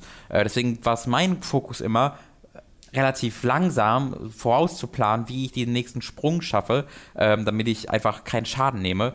Äh, um, und wenn ich dann mal irgendwie eine Plattform verpasst habe, direkt völlig in Panik ausgebrochen bin, weil ich irgendwo hingefallen bin. Äh, Finde ich aber ganz interessant, dass das so unterschiedlich ja. ist. Ja, naja, also dadurch, dass ich das halt so spiele, bin ich auch noch nicht allzu weit gekommen, mhm. weil man nimmt natürlich auch viel eher Schaden, wenn ja. man so im Highspeed äh, durch dieses Level fällt. aber äh, macht trotzdem total Spaß. Ist halt so diese Art von Spaß, die ich auch bei Luftrausers habe oder so ein bisschen auch bei Super Meat Boy, Mhm. wo du zwar stirbst und stirbst und stirbst, aber du kommst halt immer irgendwie ein bisschen weiter, hast mal andere Perks und so. Es wird immer irgendwie leicht modifiziert Krass. und äh, eben diese Steuerung ist halt on point. Ja, bei mir war es echt, also ich habe glaube ich so eine Stunde, dreiviertel Stunde gespielt. Ich bin glaube ich drei oder viermal gestorben nur währenddessen, weil ich halt wirklich sehr, sehr. Ja, nee, bei mir ist ja wirklich, also alle cool. 30 Sekunden oder sowas. Ja, man kann es dann auch scheinbar auf verschiedene Arten und Weisen Ja. spielen. Aber für die 2, 3 Euro, die es kostet, also macht's einfach. Toll, also wirklich großartig. Und selbst wenn es euch nicht gefällt, dann habt ihr halt einen Döner weniger. Hat auch äh, super, so, hat auch, äh, das Trefferfeedback ist halt wahnsinnig wichtig. Ne? Ja. Diese, der, der, also sie machen sehr, sehr viel mit diesen sehr simplen Grafiken. So Screenshots, wenn ihr euch Screenshots angucken, werden dem absolut nicht gerecht, weil die, das Effekt, äh, die Effekte sind halt äh, Ja. die Dinger, die das so besonders machen. Deswegen, wenn ihr interessiert guckt euch eher ein Video an ähm, und selbst dann bekommt ihr das nicht so ganz mit, weil halt auch die Steuerung so perfekt funktioniert. Äh, absolute Empfehlung. Es soll wohl auch drüber nachgedacht werden, gerade das so für die Vita zu machen, was ein äh, Oh, tolles... das, wär, das würde super auf Ja. diese Plattform passen. Ja. Rainbow Six Siege hast du gespielt. Mhm. Sieg! Siege! Siege! Sie- Rainbow Six Siege! Rainbow Six Siege. Mein Leben! Ich musste währenddessen daran denken, äh, so an die Eindeutschung von Spielen und dass das Ding Regenbogen 6 heißen würde. Das wirkt nicht ganz so cool. Nee. Äh, ja, Rainbow Six Team Siege. Rainbow. Team Könnte auch Regenbogen, eine genau. Glück Glücksbärchen-Truppe Dabei, sein. dabei habe ich Team, Team Regenbogen. Sie müssen Terroristen ausschalten. äh, ich habe das relativ, ja, relativ viel ist wieder übertrieben. Da haben sich Leute, denken sich Leute, die sich 20 Stunden, aber eher so fünf, vier Stunden vielleicht, äh, vielleicht ein bisschen mehr, äh, übers Wochenende gespielt. Äh, zunächst mit dem Dennis Kogel, äh, liebe Grüße, ich weiß, er hört sich jeden Podcast von uns Bestimmt. äh, sehr, sehr leidenschaftlich an. Äh, deswegen hier die Grüße an dich gerichtet. Schreib mir nochmal auf Twitter, wenn du das gehört hast. Jedenfalls habe ich mit ihm äh, angefangen, das zu spielen und äh, wir haben uns so ein bisschen im, im Skype dann abgesprochen währenddessen, aber wir haben das beide dann das erste Mal, ich habe es generell das erste Mal im Multiplayer gespielt. Ich habe mir vorher halt die so Singleplayer-Szenarien angeguckt, was ich so zehn Level sind quasi, wo einfach gesagt wird, hier ist eine Hostage, rette die mal. Und äh, du hast dann einen bestimmten Charakter mit bestimmten Fähigkeiten, die dann erklärt werden. Es dient halt als so eine Art ausführlicheres Tutorial. Ähm, und äh, danach habe ich halt mit ihm die ersten Multiplayer-Runden gemacht und er hat das dann das erste Mal seit der Beta gespielt. Deswegen hatten wir keine Ahnung, was wir tun und es hat so gar nichts funktioniert, nicht mal ansatzweise. Auch weil du ja dann zu zweit bist und zu zweit sprichst du dich so ein bisschen ab, aber du bist ja Teil eines Teams von fünf. Deswegen bringt es auch nicht so wahnsinnig viel, wenn zwei Leute dann miteinander sprechen. Also das hat nicht so ganz funktioniert und wir haben sehr, sehr ordentlich auf die Fresse bekommen, konstant. Ähm, ich habe es dann aber äh, später halt äh, nochmal alleine probiert, äh, wiederholt. Und das hat dann tatsächlich ein bisschen besser funktioniert, ähm, was einfach daran lag, dass ich einfach äh, mich mehr darauf konzentriert habe, darauf zu achten, was die anderen Leute um mich herum machen. Äh, und tatsächlich brauchst du gar nicht so sehr äh, wirklich Audio dafür, also äh, äh, Sprachchat, sondern die Werkzeuge, die du hast, sind halt relativ begrenzt. Also du hast jetzt ja keine großen Plansequenzen äh, oder sonst irgendwas, sondern du siehst immer recht schnell, was dein Teamkollege gerade vorhat und kannst dann damit arbeiten. Ähm, sie haben es geschafft, dir die Werkzeuge relativ gut runterzukürzen, aber trotzdem so viele Möglichkeiten zu geben, dass es sehr intuitiv und einfach spielbar ist, aber sich trotzdem komplett anders anfühlt, als es irgendwie Call of Duty oder sowas oder jeder andere Shooter jemals tun würde. Ähm, für mich war Rainbow Six mit Planungsphase immer ein bisschen zu viel. Also diese ganz alten Rainbow Six Spiele habe ich nie so wirklich gespielt, das war einfach zu viel für mich. Aber dieses Spiel gibt mir jetzt das Gefühl, dass ich dieses Spiel spiele, ohne halt äh, für mich diese Altlaster mitzutragen. Also es hat weniger Tiefe, aber es fühlt sich für mich trotzdem so genauso tief an. Und da haben sie echt so, ein sehr, so eine sehr, sehr schöne Balance gefunden. Äh, du bist halt immer abwechselnd Angreiferteam, Verteidigerteam und du musst dann mal eine, mal eine ähm, Geisel äh, beschützen und mal eine Bombe beschützen. Äh, und äh, je nachdem ändert sich dann auch das Ziel der, des Angreiferteams. Äh, Bei, bei der Geisel müssen sie das natürlich aus, der, aus dem Haus herausbringen. Äh, bei der Bombe müssen sie die entschärfen. Ähm, und es gibt dann auch manchmal eine zentrale Bombe, manchmal gibt es zwei Bomben, aber es reicht auch bei den zwei Bomben nur, wenn du eine entschärfst. Ähm, ich glaube, es gab es Maps, wo es nur eine Bombe gab. Ich glaube schon, ich bin mir nicht hundertprozentig sicher. Ähm, oder es wird es ist auch vorbei, wenn halt alle alle äh, Männer eines Teams ausgeschaltet werden. Mhm. Und das ist dann meistens so. Also es war eine Ausnahme, wenn es mal wirklich die Bombe entschärft wurde oder wenn eine Geisel gerettet wurde, sondern meistens lief es darauf hinaus, dass halt alle Leute ausgeschaltet wurden. Und es sind äh, fünf Leute auf, auf jeder Seite, deswegen sind die Runden meistens nicht allzu lang. Also wenn du natürlich direkt am Anfang einer Runde stirbst, äh, musst schon ein bisschen warten, aber meistens äh, ging es. Und auch wenn du stirbst, hast du noch was zu tun. Du hast halt äh, Kameras, die überall stationiert sind, die du durchschalten kannst. Und wenn Leute, wenn Gegner an der Kamera vorbeirennen, kannst du die markieren, sodass äh, die Gegner die sehen. So. Aber es ist nicht so wie bei Far Cry, dass dann quasi du über ein Icon mit dem Gegner hast, sondern du markierst nur, wo der zu diesem Zeitpunkt war. Also die haben dann einen roten stationären Pfeil, aber wenn der Typ dann weiter rennt, sehen mhm. die nicht, wo er war, aber trotzdem bekommen sie kurzzeitig. Kann man die Kameras ausschalten? Äh, ja, du kannst sie kaputt, okay. kaputt schießen was, was ich nicht verstanden habe, also bis ich überhaupt herausgefunden habe, dass man das machen kann mit den Kameras, wenn man so das hat ein bisschen gedauert. Äh, und dann bin ich halt, sind halt Runden losgegangen, Angreiferteam, und sofort haben Leute um mich rum angefangen rumzuballern. Ich wusste nie, was die machen, die schießen halt auf die Kameras. So. ähm, und das ist auch ganz cool, weil bevor die Runden losgehen, hat man äh, als Angreifer und Verteidiger nämlich noch sehr unterschiedliche Rollen. Als Angreifer hast du eine, weißt nämlich nicht, wo die Bombe oder wo die Geiseln sind, sondern äh, du bist, hast so eine kleine Drohne, so eine, also Drohne würde jetzt, als du fliegen würdest, aber es ist eher so ein, es fährt halt durch die Gegend. Ne? Und mit mhm. diesen, jeder Typ hat halt einen so eine, so eine fahrbare Drohne und da musst du halt dann äh, das Haus infiltrieren oder das Flugzeug oder was auch immer du gerade als Map hast äh, und musst halt herausfinden, wo das ist. Also du rast dann durch die Gegend und du hast dann 30 Sekunden Zeit, um das herauszufinden. Und währenddessen ähm, wollen natürlich die äh, Gegner, dass du die nicht findest, bevor es losgeht und äh, schießen dann halt auf die Drohnen, wenn sie die sehen. Oder sie können bestimmte Jammer äh, fallen lassen, wo du dann nicht vorbeifahren kannst, weil du gejammt wirst.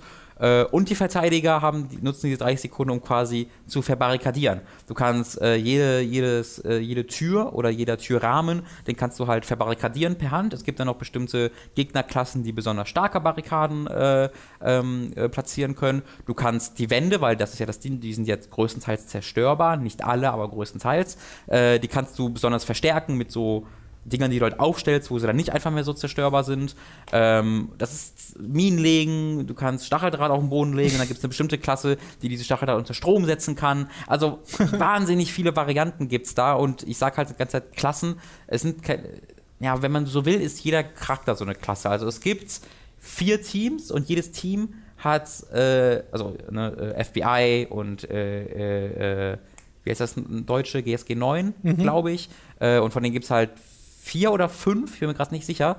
Und jedes dieser Teams hat vier Charaktere, äh, zwei Angreifer, zwei Verteidiger, die jeweils völlig andere Fähigkeiten haben. Es gibt einen, der hat halt einfach einen, einen Sledgehammer, so einen Vorschlaghammer, wo okay. der einfach größtenteils fast alle Deckungen einfach weghauen kann. Äh, es gibt einen, der hat diesen Jammer, äh, ich habe einen als Verteidiger sehr gerne, der äh, so Fallen an die Türrahmen setzen kann, die dann einfach so, wenn sie halt da drüber laufen, explodiert es einfach und sie sind tot. Ja. Äh, und das wird halt nur durch so einen roten Laser am Boden äh, verdeutlicht und die meisten Leute gucken nicht auf den Boden, wenn sie da durchrennen. Deswegen äh, kann man da ganz schön Kills sammeln. Es gibt einen, der lässt so Rüstung fallen, die du, die du dir dann holen kannst. Ähm, das gibt tatsächlich dem ziemlich viel, also jedes Match fühlt sich allein deswegen schon anders an, weil du immer irgendeine andere Kombination von äh, Teamkollegen hast, die immer wieder eine andere Klasse spielen.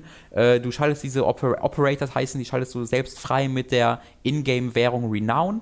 Äh, am Anfang kosten die jeweils 500, dann kosten die jeweils 1000 und du bekommst so, je, je nachdem wie es läuft, 150 bis 250, 300 Renown pro äh, Match.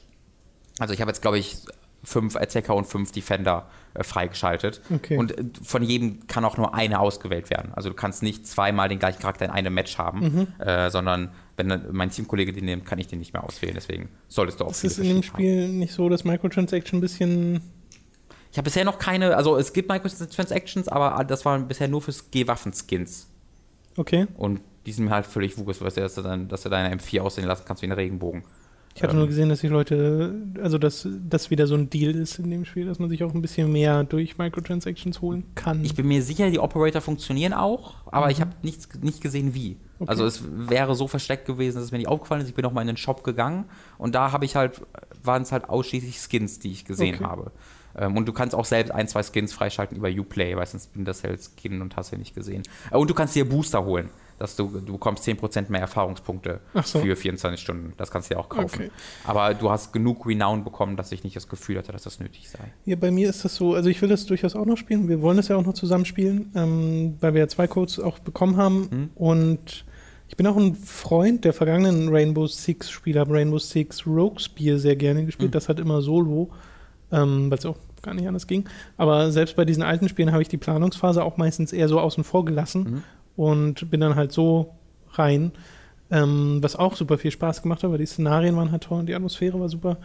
Und was ich aber schon im Multiplayer sehr gern gespielt habe, war Rainbow Six Vegas 1. Das ist Das das, was ich, das ist das einzige Rainbow Six, was ich auch gespielt habe. Das habe ich mit einem Kumpel äh, zusammengespielt. Wir sind immer zu zweit und haben diese ganzen äh, Basen infiltriert, wo Mhm. gerade die Terroristen drin sind. Und das hat so viel Spaß gemacht, äh, da so geplant vorzugehen. Mhm. Der eine flankiert, der andere macht hier gerade äh, scoutet aus und so. Das äh, finde ich total super. Und jetzt noch mit zusätzlich dem ganzen zerstörbaren Zeug äh, stelle ich mir das halt sehr spaßig vor, wobei ich, glaube ich, jemand bin, der am liebsten quasi eher das als Koop ja. gegen NPCs spielt, Ja. als gegen. Aber das ist ja der Modus, ne? Also ich Ja. habe halt den Terrorist Hunt Modus, der ja so ziemlich eins zu eins aus Vegas übernommen wurde, Mhm. den habe ich halt noch gar nicht gespielt. Ähm, deswegen kann ich da noch nicht viel sagen. Ich habe halt ausschließlich den klassischen Multiplayer äh, bisher gespielt. Und da, äh, ach, es gibt so einzelne Momente, die so cool sind. Ich habe ich hab mir einen so einen, ähm, so, eine, so einen Charakter freigeschaltet, der besonders starke Charges hat, der also dann die Wände zerstören kann, diese extra verstärkten Wände, so, okay. die normalerweise extra Mhm. nicht zerstörbar machen können. Und das ist quasi der Konter dagegen. Und ich weiß, und es hat immer irgendjemand im Gegnerteam diese Klasse, die besonders starke Wände aufstellt, das ist meine Erfahrung, deswegen benutze ich als Angreifer fast immer äh, Thermite, heißt der Charakter. Ähm, und da habe ich mir dann so, ich war der letzte Überlebende in dem Team und der Gegner hatte auch noch äh, einen einen Überlebenden, also eins gegen eins und du weißt, alle gucken gerade zu und Ja, oh Gott, ja, oh Gott, oh oh Gott, Gott. du wirst immer sofort nervös. Ähm, und es war, ging um eine Geiselrettung und der Typ campte natürlich bei der Geisel. Das heißt, du kannst keine Granate reinwerfen, dann die Geisel tust, hast du verloren. Ähm, und dieser Raum war, da war im Grunde schon alles drumherum zerstört, diese offensichtlichen Eingänge. Was aber keiner gemacht hatte, war, in der Etage über dem Raumgang, weil da gab es auch so eine Sektion, wo du den Boden quasi wegsprengen konntest. Und erneut, das ist vorgegeben. Also du kannst nicht komplett den Boden meistens kaputt machen, weil die meisten Gebäude aus Stein bestehen. Es gibt auch eine das war eine Holzhütte und das Holz kannst du dann schon recht äh, vollständig wegballern. Aber bei diesem, bei diesem Gebäude war es so, dass das quasi ein so eine fast schon so eine geschlossene Luke hatte in der Decke von dem Raum, wo der Hostage drin ist. Und in der Etage da drüber war diese Luke natürlich auf dem Boden. Und da habe ich dann dieses extra starke, die, die Charge äh, platziert. Bin dann aber nach unten wieder gegangen Ja. und zu einer der Lücke, die schon in den Raum offen waren, habe dann die Charge gezündet, sodass es oben explodiert ist und der Typ dachte natürlich sofort, ich bin dann da oben, Ja. ist dann direkt zum Loch gegangen, sodass ich den dann von hinten einfach in den Kopf Super. schießen konnte und ich habe mich so gut gefühlt. Super, super, super. Äh, das war hervorragend, hat wurde dann leider ein bisschen dadurch wieder wettgemacht, dass ich ein paar Runden später, das habe ich auch auf Twitter geschrieben, so, ja, das das, hab ich war so eine Affektsituation. ich habe mich so dumm gefühlt, weil das war noch nicht mal, ich habe versehentlich geschossen oder sowas, sondern das war diese Planungsphase, ne? Mhm. Und die Planungsphase lief und ich habe so gestellt und sowas, war alles gut. Und dann war die Planungsphase vorbei und die war so drei Sekunden vorbei. Das heißt, die Gegner sind gerade losgerannt, war noch vor der Map. Ich habe mich aber umgedreht, um, um 180 Grad. Und währenddessen war gerade ein Teamkollege von mir dabei, eine Wand aufzustellen. So, aber irgendwie, ich weiß nicht warum, das war das 20. Match, das ich an dem Tag gespielt habe, gefühlt. Irgendwie hab, mein, hab ich mich erschrocken, dass der Typ da plötzlich war und hab so, Gegner, bam, dem im Kopf geschossen. Und ich habe mich selbst so erschrocken, dass ich dann im gleichen Affekt sofort das Spiel geschlossen habe. Und dann saß ich so da und erst dann hab ich mir so, holy shit, was ist gerade passiert? Der ultimative Troll. Und dann habe ich den, dieses Fünfer-Team erst in einen Ja, und abgetötet dann dem und dann selbst rausgegangen, sodass es noch drei Leute waren. Weil ich habe mich, das war wirklich so immer, das war so eine Kurzschlussreaktion, wie wenn du irgendwas Schlimmes machst und einfach wegrennst. Und ich einfach so, oh Gott, quit to Desktop. Oh Gott, was habe ich gemacht? Das war auch sehr schön. Da habe ich mich sehr, sehr dumm gefühlt. äh, ja, aber mir macht das, also ich habe da gar nichts erwartet tatsächlich, weil mich hat da nichts angefixt vorher und ich bin auch nicht der große Rainbow Six Fan, ähm, abgesehen von Vegas halt.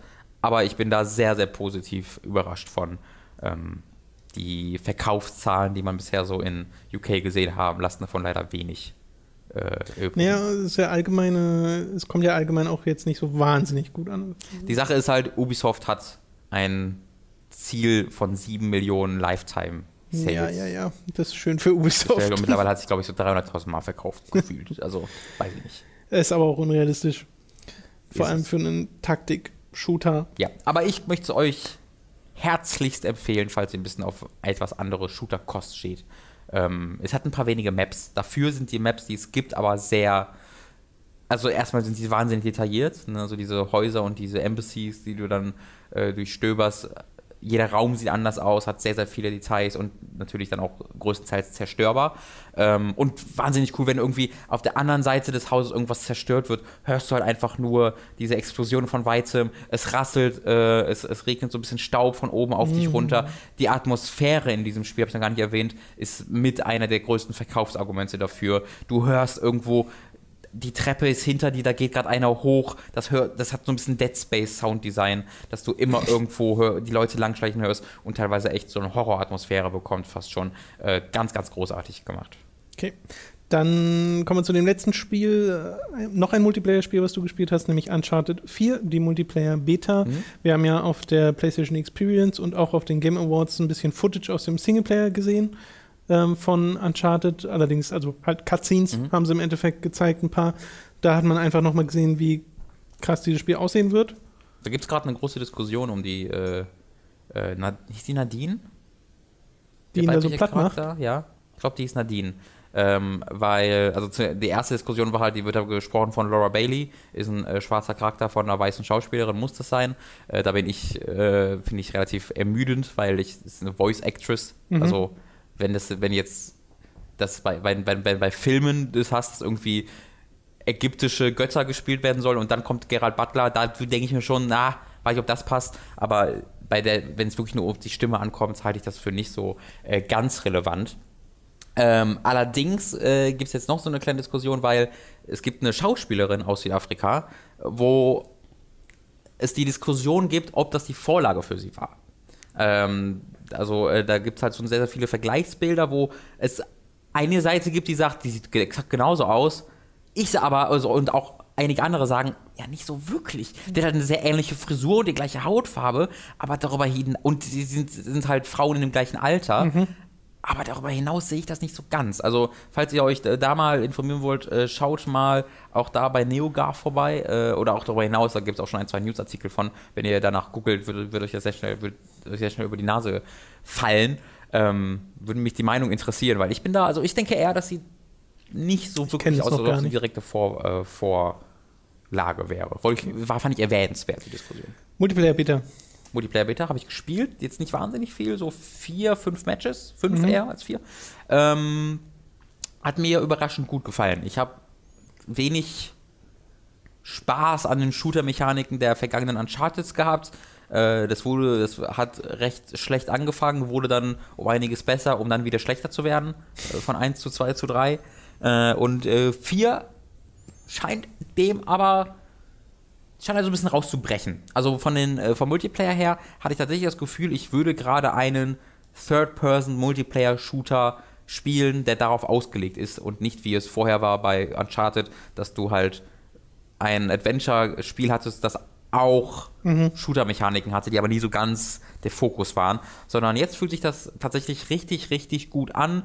Ähm, die verschiedenen Klassen mit verschiedenen Waffen fühlen sich toll an. Du hast ein, das, das typische Element halt, dass du Sachen beklettern kannst in Uncharted A, aber B hast du jetzt auch einen Wurfhaken, den du an bestimmten Punkten benutzen kannst, wo du äh, auch ein bisschen, also es kommt auch da, ist es nicht so ein geskriptetes Ding, dass du den wirfst und du machst immer den gleichen Arc, sondern es kommt darauf an, mit wie viel Geschwindigkeit du wirfst und von wo aus du wirfst und deswegen kannst du auch weiter oder weniger weit schwingen, das finde ich ganz cool. Du kannst während des Schwingens ballern, was ziemlich, ziemlich geil ist, ehrlich gesagt.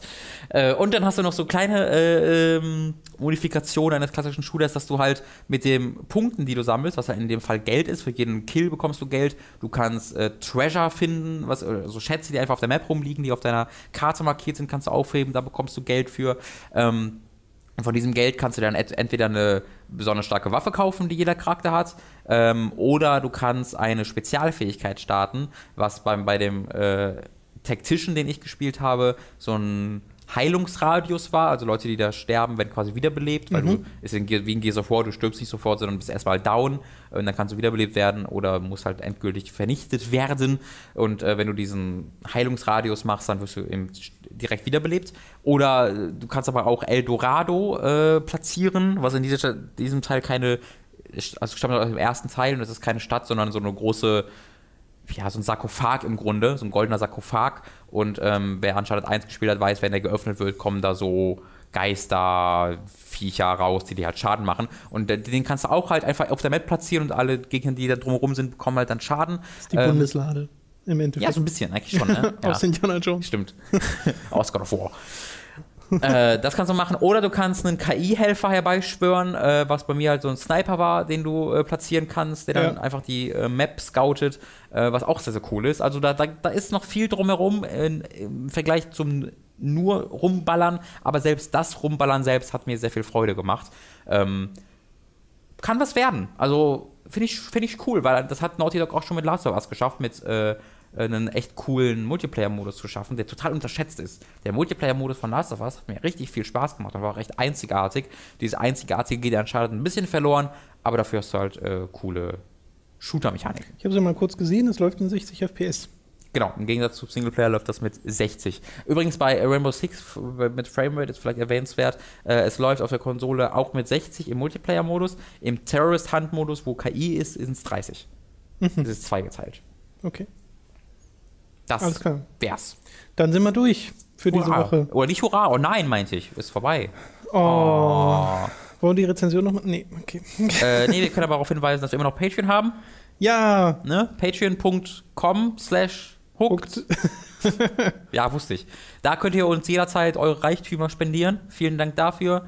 Äh, falls ihr eine riesige Supermarktkette besitzt, äh, einfach mal melden. Sp Sponsorings sind jederzeit vorhanden. willkommen meinst du? ja, falls, falls der, ja, äh, willkommen, genau. Falls der Eberhard Mediamarkt zuhört. Meld dich doch mal, mal her, Und äh, denkt dran, wenn ihr Weihnachtseinkäufe macht, äh, Also A ist echt ein bisschen spät dran, Kinders. naja, nee, noch ist, noch ist voll im Rahmen. Anfang Dezember. Ich, ich kaufe niemandem was, deswegen kann so, ich das okay. sagen. Aber schön schlechtes Gewissen machen. Mhm. Treibt die Leute eher zum Kaufen. Also falls ihr Weihnachtseinkäufe macht und das über Amazon äh, machen wollt, gerne unseren Link äh, benutzen. Und denkt einfach an, wann ihr das jetzt mal eure Mutter angerufen habt oder sowas. Ist ein bisschen her vielleicht. Vielleicht findet ein bisschen ihr. mehr. Ja, oder euer Opa, ne? Wenn der mal stirbt. Euer dann, Opa dann ist kommt alleine. Edeka-Kacke gerade bei sich zu Hause. so ein scheiß Opa, ey. Dieser Opa. Das kind, die Kinder dachten, der wäre tot gewesen. Die sind für ihr ganzes fucking Leben traumatisiert, weil der demente alte Opa nicht mal einfach anrufen konnte und sagen, ja, ist, ich würde euch ganz gerne treffen. Muss einfach nur mal sagen, nee, ist doof, ich möchte euch gerne sehen. Und wenn deine Eltern, wenn deine Kinder dir sagen, wir wollen dich nicht treffen, vielleicht bist du einfach ein fucking Kack. Arschlochpapa gewesen, der seine Kinder nicht richtig behandelt hat, weil sonst würden die dich vielleicht treffen wollen. Du Kackbratzenopa. Entschuldigung. Ich fand diese Werbung echt kacke. Ich äh, fand sie nicht gut, aber ich fand die Aufregung darum ein Die bisschen, armen Kinder. ein bisschen übertrieben. Opa, du lebst. Die, das, die, die Reaktion wäre, wie Opa lebt. Sterben Leute gar nicht? Opa, Papa, wenn du mir jetzt nächstes Mal sagst, dass irgendjemand stirbt, lügst du mich nur an? Der lebt doch noch, oder? Der gibt mir jetzt scheiß Edeka-Essen, wenn ich zuerst nach Hause fahre. Fick dich, Edeka. Diese Werbung ist scheiße und du bist scheiße. Du auch, Opa. Und alle anderen, die das traurig finden, auch. Ihr seid konsumgeile Medien. So. Habe ich gesagt jetzt. Falls Edeka uns sponsern will, wir sind zu jeder. Zeit bereit. Wir machen bessere Werbung. so Robin, der, der seinen Tod vortäuscht. Und alle so, ja. Also, Ja. Du lebst dann wieder und also, ja. schade. Aber ich habe den Knödel von Edeka. Oh, cool, Dankeschön. Okay, bis zum nächsten Mal. Tschüss. Tschüss.